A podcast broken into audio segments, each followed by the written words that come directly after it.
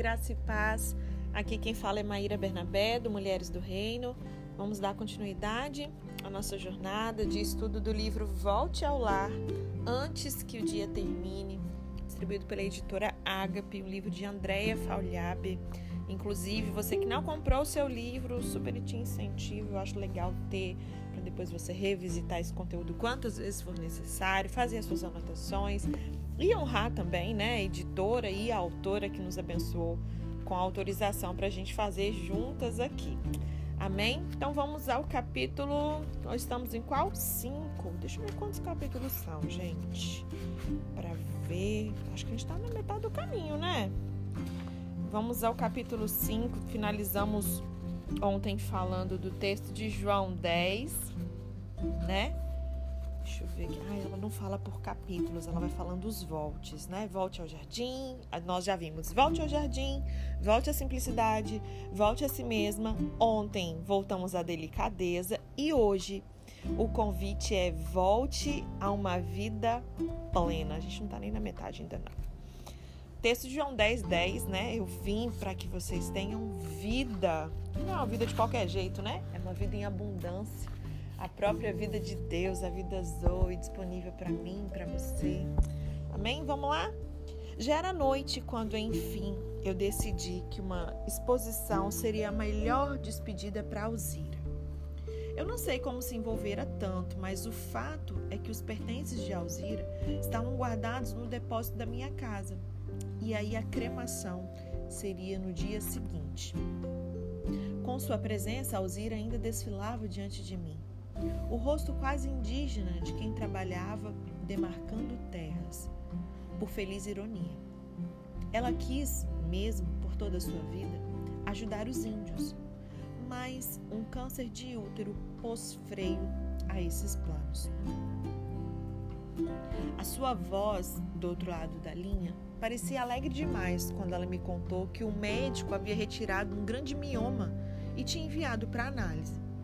Era uma mulher inteligente e devia estar negando as situações que a preocupavam. Continuou usando um tom idêntico quando, meses depois, me disse que não era um mioma, mas um câncer do qual não havia mais sinais. A voz de Deus insistia dentro de mim que era um tumor tão grande, que um tumor tão grande assim não iria deixá-la em paz. E foi o que aconteceu. No ano seguinte, a Alzira faria 40 anos.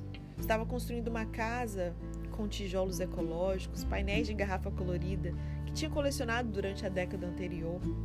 E entre os pertences do meu depósito constava a enciclopédia em italiano uma espagueteira e material orgânico para fazer papel artesanal. Cascas de cebola estavam misturadas a retrozes e novelos de algodão cru dentro das caixas. Para os tapetes de tear, ela elegera fios de cores propositalmente lindas. Iria uni-los no final da trama imaginada, não sem o esforço de coordenar os pedais e mover os braços energicamente. Devagar, e depressa, devagar e depressa, cantava a madeira. Ainda no hospital, eu a consolei pela perda de um mestrado e de uma viagem iminente para a Austrália. Alzira completava mentalmente a lista do que lamentar e babuciou poucas palavras sobre não ter tido uma família só sua, já que ela nunca se casou. Não lhe faltou expressão é, não lhe faltou expressar a gratidão a um Deus que estava limpando as suas mágoas. Ela partiu em uma madrugada após ter pedido que nós recitássemos o Salmo 23 para ela. Dias depois, eu estava atendendo a voz amável que em meu interior me dizia o que fazer com as coisas de Alzira. No lugar onde trabalhávamos, havia um centro de visitantes, com paredes brancas e grandes portas de madeira maciça. As meadas de algodão cru poderiam marcar o caminho até as folhas secas e papéis artesanais que contariam ali a sua vida em textos. Pregadas às paredes, conduziriam ainda ao seu tear e aos tapetes que descansavam dentro de um cesto e depois aquelas linhas de cores que nunca mais encontrei juntas. Cada imagem em sépia acompanharia uma frase, um trecho de história, uma poesia que ela amava e os instrumentos de demarcação, os quais carregou até o fim: cadernos, mapas, lentes. E foi assim a exposição sobre a história daquela querida pesquisadora, uma das vidas mais plenas que eu conheci. Houve uma cerimônia curta em que o vento de fim de tarde tentava carregar as suas cinzas e propagar o canto de sua mãe. Parecia um canto caiapó feito de lamento e religiosidade. O canto fere até hoje meu coração. Lembrando que é, a cada um desses 20 capítulos né, que nós vamos estudar, no início de cada um deles tem mulheres como nós, né, que nos conduz aí nessa peregrinação, nos fazendo nos questionar, né, destruindo aí essas arquiteturas de engano que esse mundo nos impôs. Amém? Que a gente foi acatando ao longo da vida. Então, sempre no início vai ter essa parte bem é, poética, mas a história real de mulheres, né? Que passaram e vão nos levar à nossa reflexão todos os dias, tá? Este Requiem sugere com amor que você não desperdice nenhum som, nenhuma sinfonia que aguarda. Quando tantos apelos impedem a volta da plenitude, uma canção soa dizendo: não escute. Os inconvenientes chamados do mundo vão se dissipar assim que você deixar de atender a cada um deles, como faz o lacaio na direção do falso clamor tirano. Em meio ao trânsito, atropelando e sendo atropeladas, nós não nos damos conta de quando foi o último tempo que nós separamos para nós. Eu espero que já nessa altura do campeonato aqui da nossa jornada do de volta lá, você tenha tido assim essa atenção de separar esse tempo para você, né? Só você, né? Eu sei o quanto pode ser desafiador isso, mas não desista, tá? Eu sei que no meio dessa loucura, esse corre-corre, muitas vezes a gente não se dá conta mesmo de quando foi esse último tempo que nós separamos para nós.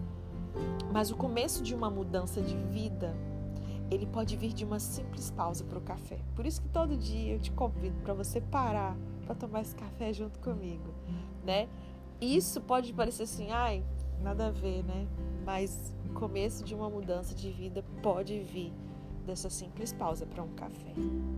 Um tipo de anestesia precede a cegueira das coisas sensíveis e de fato necessárias. Anestesiadas prosseguem tantas mulheres, soterradas pela história, é, pela histeria coletiva, pela luz artificial de lugares que são apenas um número. Se houver pausa, porém, o olho voltará a ver. Após tantos anos de concessão, subserviente a uma vida sem muita fertilidade, a mente poderá co cobrar esse preço do hábito e ela pode até lutar contra esse direito que você tem de parar. No entanto, essas mentiras satânicas elas podem ser desarticuladas pelo poder de Deus.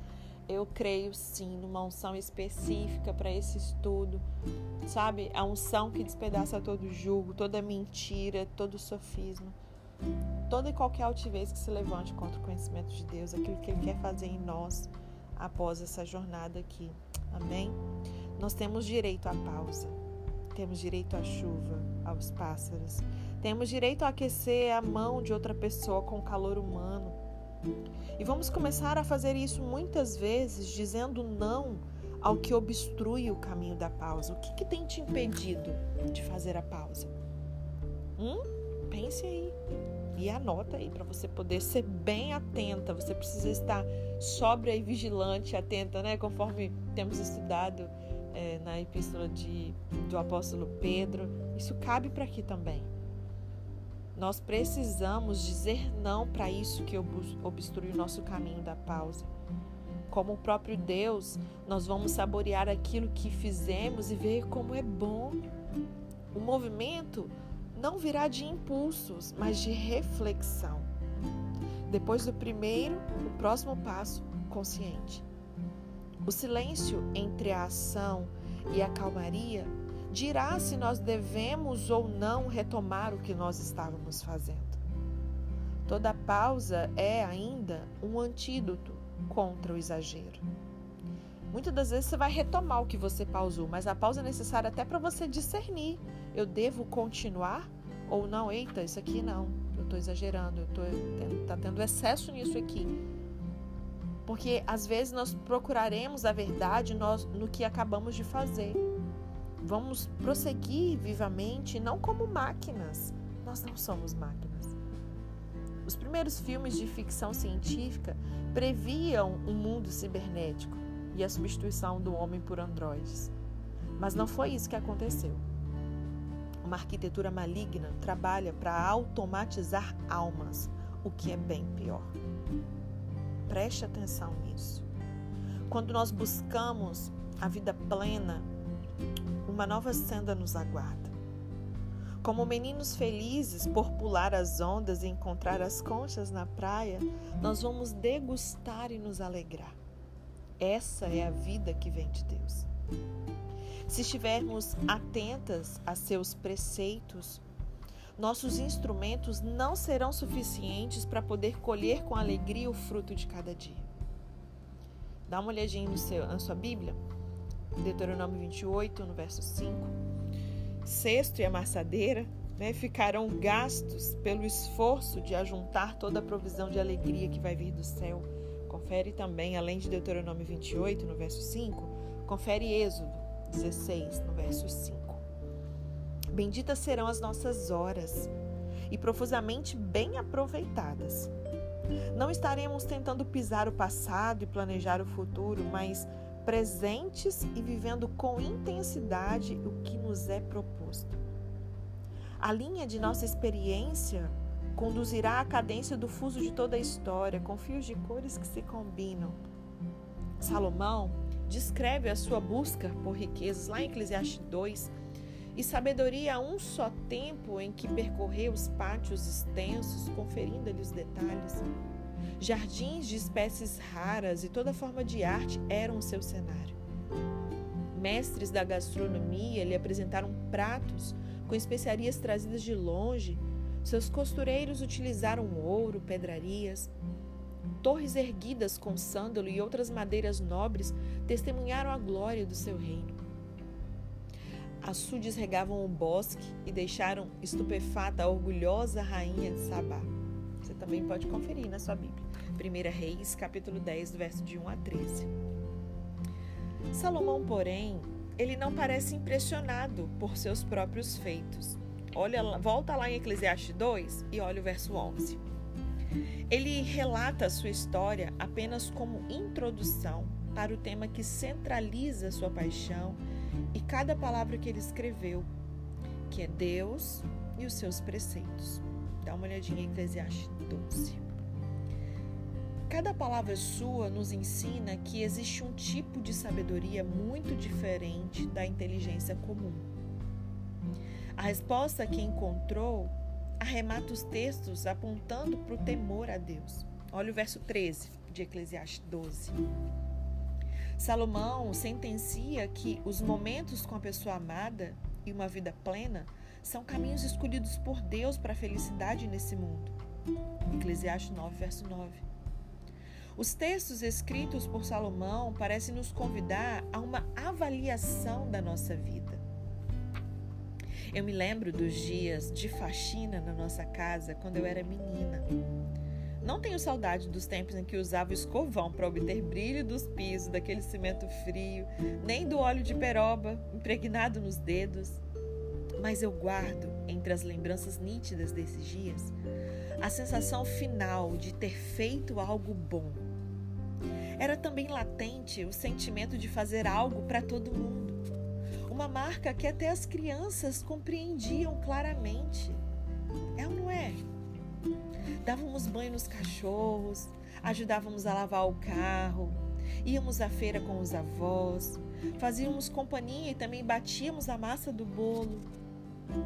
De igual maneira, a minha mãe sempre nos permitia experimentar um pouco da comida que estava sendo preparada. Parecia bastante frustrada quando havia sal a mais ou temperos verdes a menos. Era comum ver a sua testa que ficava enrugada também quando percebia que uma costura não tinha ficado tão perfeita quanto ela tinha imaginado, e vi várias vezes desmanchar pontos pelo mesmo motivo. Nessas ocasiões, eu sempre protestava, pensando no trabalho cansativo que ela teria para poder bordar tudo de novo. Minha mãe gostava de conferir o seu trabalho e ver o que ela tinha feito, que aquilo que ela tinha feito era bom. Ela se sentia plena com algumas dessas realizações. Uma breve conversa com a minha mãe me fez entender perfeitamente por que mudamos tanto em relação ao sentimento de plenitude.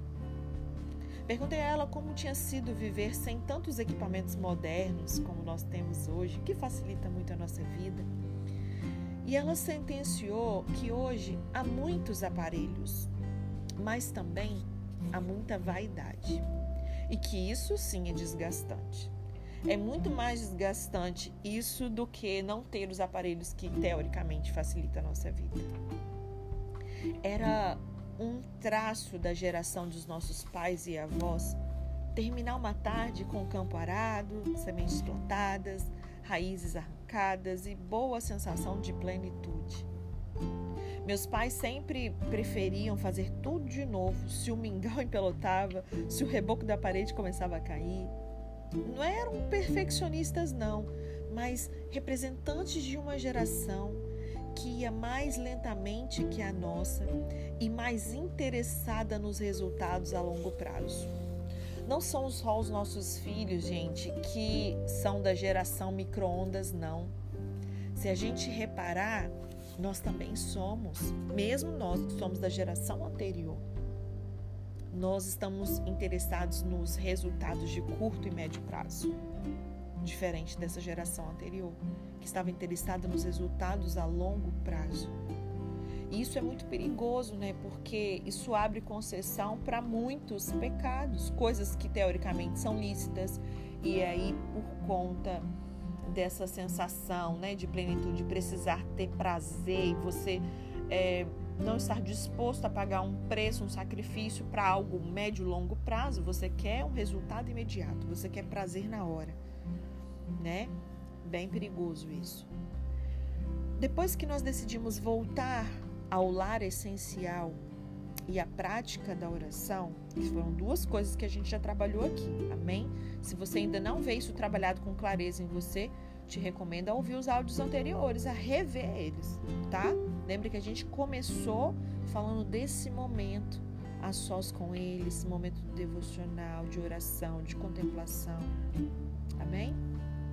Então, depois que nós decidimos voltar ao lar essencial, e a prática da oração, nós precisamos identificar os sinais dessa plenitude, ou ao menos a ausência desses sinais em tudo que nós fazemos.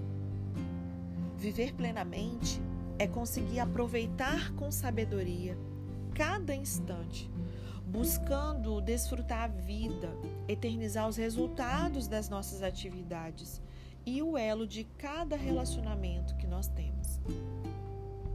Pessoas que vivem plenamente, elas possuem a consciência de que não pertencem somente a esta vida, mas que vieram de uma exploração de rara beleza que fez nascer para propósitos infinitos.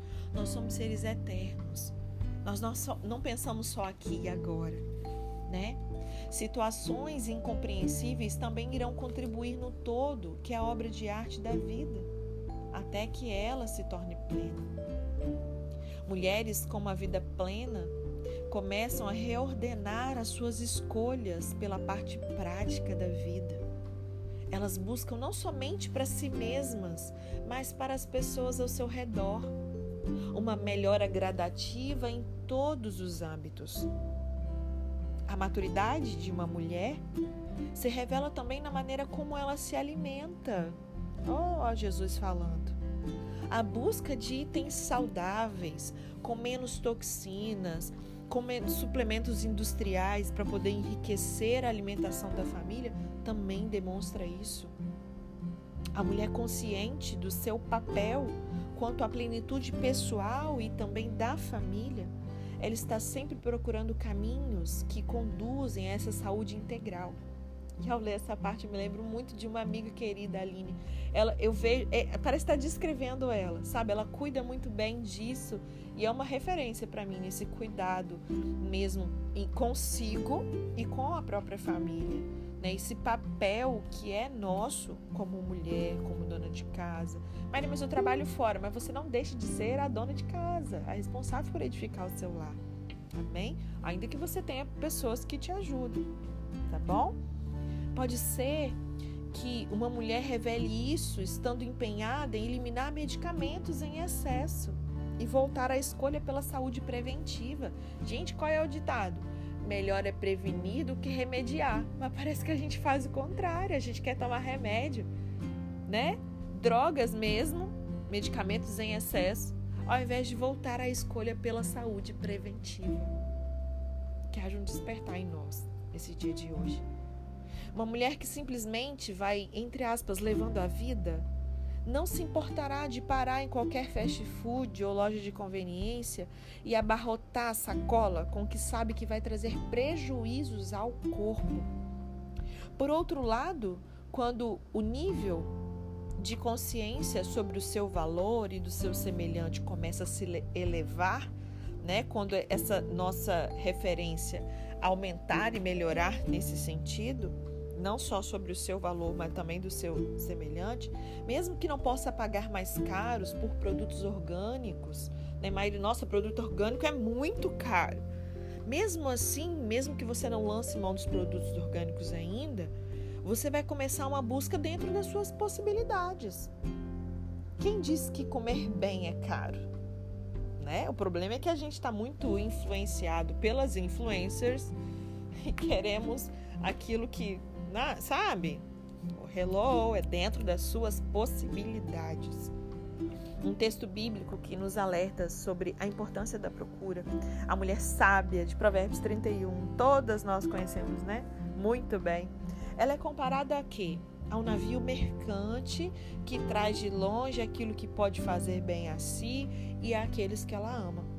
Provérbios 31, verso 14. Ninguém que viva plenamente faz um bolo apenas por fazer ou sintoniza uma rádio por sintonizar. A vida como um todo, ela precisa fazer sentido. E falar a outros homens e mulheres de um amor mais impotente, que use como canal as obras humanas. Escolhas pessoais, como a gente já falou sobre isso aqui também, não poluir o planeta, né? Trabalhar com dignidade, gastar o dinheiro com sensatez, dar exemplos construtivos aos filhos e esposo, isso tem um alicerce fincado nessa certeza.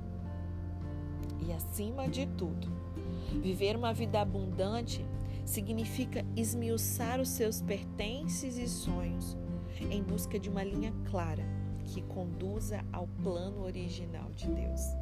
No final de tudo, é isso. Amém? Então, assim, a gente finaliza esse capítulo. Meu Deus do céu, meu coração chega a estar tá, assim, pulsando mais forte. Eu, inclusive, vou ouvir esse áudio depois, porque eu quero, sim, refletir bastante em tudo isso que o Senhor falou conosco hoje. Amém? Então, volte ao lar, volte a essa vida plena. Não conforme o mundo diz, Amém? Nosso padrão é bem diferente, mas conforme o plano original do nosso Deus. E para isso a gente precisa desse relacionamento com Ele para entender. Amém?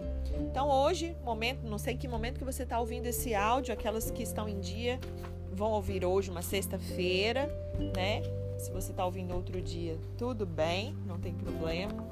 Mas hoje é sexta-feira, o momento que eu estou gravando. Eu quero desejar um fim de semana incrível, cheio da presença manifesta de Deus com você já planejando a sua semana que vem, podendo voltar ao lar antes que o dia termine. Não pense em horário quando eu falo isso, tá? É simplesmente voltar ao lar. Seu coração estar de volta no lar, nos princípios e valores de Deus. Sabe, recuperar aquilo que foi perdido e não poderia ter sido perdido. pensar e refletir sobre essa vida plena. Ele veio para que nós tenhamos vida e vida em abundância, uma vida plena. O que seria isso? O que, que me falta? O que está me é, impedindo de alcançar? O que, que eu preciso tirar da minha vida? Não tem mais, isso não tem mais lugar na minha vida. Eu não deveria ter e ainda tem. Espaço de tempo, atenção, em que eu tenho gastado meu dinheiro, com o que eu tenho me alimentado, quanto tempo eu tenho descansado, o que eu tenho assistido, quanto tempo eu tenho feito de uso de rede social. Amém? Deixa o Espírito Santo falar com você, tá bom? Deus te abençoe e um ótimo fim de semana.